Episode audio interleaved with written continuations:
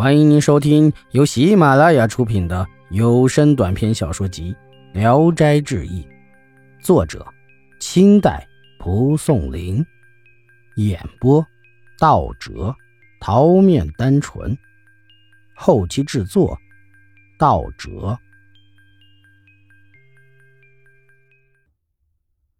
黄九郎，何师参，字子潇。他的书斋在韶溪东边，门口对着一望无际的原野。有一天傍晚，他出门散步，看见一个妇人骑着驴走过来，一个少年跟在后面。妇人年纪大约五十多岁，仪态不俗。再看少年，年约十五六岁，长得非常俊雅，胜过美丽的女孩子。何子潇素有同性恋的癖好，看到这个少年，不禁出了神。直着眼，翘着脚，一直目送他走了老远，才回到了书斋。第二天，何子潇一早就出门等那个少年，直到夜幕降临时，少年才又从他门前经过。和珅忙上前，热情相迎，面带笑容问少年从哪里来。少年回答说：“从外祖父家来。”和珅又殷勤地请少年到屋里休息一下。少年推辞说。没有时间，和珅一定坚持要他再坐一会儿，扯住不放。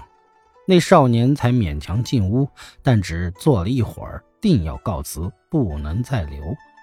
和珅只好拉着少年的手送他出门，还殷勤的嘱咐再来玩。少年只是微微的答应着就走了。从此后，和珅如饥似渴的想念那个少年。天天来来去去，心神不定的在门口眺望，脚不停步。一天，太阳刚落了一半的时候，少年忽然来了。和珅大喜，赶快向前迎进书斋，急忙命童子摆酒共饮，询问少年的姓名。回答说：“姓黄，排行第九，因为年纪小，还没有名字。”和珅又问。为什么从这里来来去去这样频繁？少年回答：“母亲在外祖父家常生病，所以得经常去看他。”酒过几巡，九郎就想走，和珅拉住他的手，挡住他的路，又去上了门锁。九郎无可奈何，红着脸，只好又坐下。两人点上灯，共同说话。九郎温柔的，就像个女孩子。和珅言辞中有细语时，他便羞答答的脸朝着墙。不多时，和珅就拉他一同睡觉。九郎不同意，推辞说自己的睡相不好看。和珅勉强再三，九郎解开衣服，穿着裤子躺下了。和珅吹了灯，过一会儿就去与九郎同在一个枕头上，又拥抱他，要求与他私交。九郎生气地说。我以为你是风雅之士，才住了下来。你这种行为真是禽兽之爱了。一会儿，天上晨星闪闪，九郎便起身走了。和珅唯恐九郎绝情不来，还是天天等他，无目的的走来走去，望穿北斗。又过了几天，九郎才又来了。和珅高兴地迎接他，并向他道了歉意。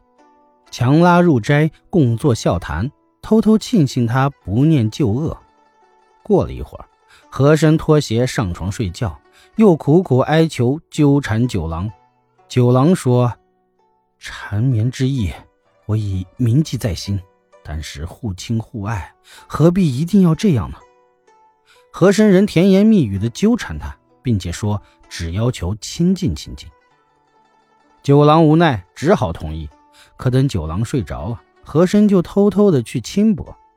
九郎醒来，十分气愤，拿起衣服趁夜走了。和珅郁郁不乐的，像是失去了什么似的，整夜废寝忘食，一天天消瘦憔悴起来。唯有叫童子天天到处去找九郎。一天，九郎又从和珅门外经过，想直接走掉，童子便扯住衣服拉他进屋。见和珅那副消瘦的样子，九郎大为吃惊，忙问是什么原因。和珅以实相告，哭的是泪如雨下。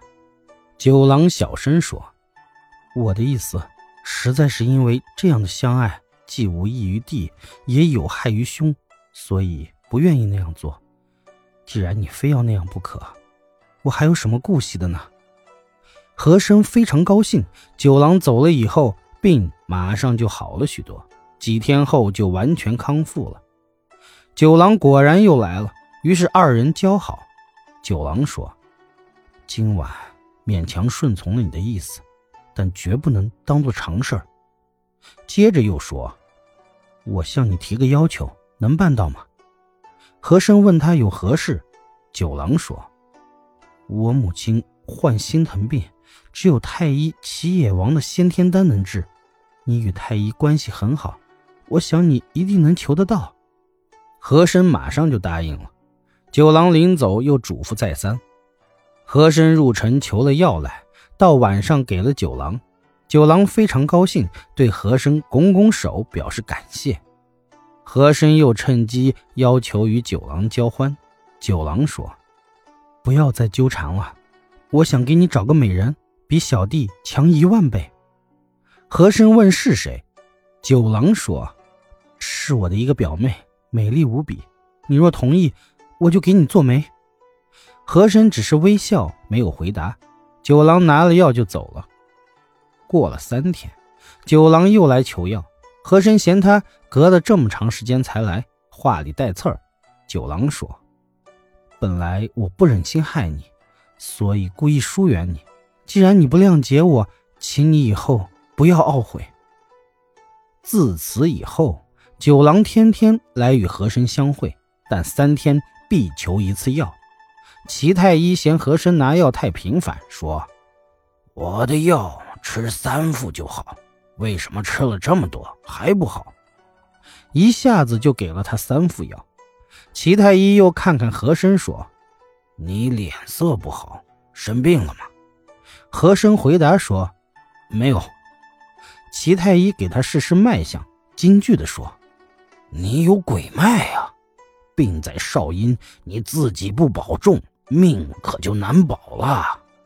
和珅回来，把太医的话告诉了九郎。九郎叹道：“唉，真乃神医。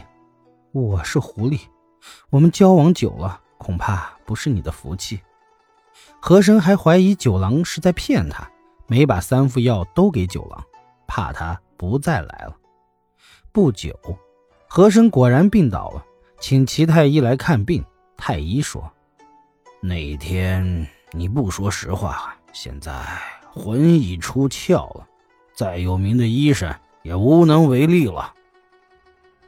本集演播到此结束，谢谢大家的收听，喜欢请点赞、评论、订阅一下。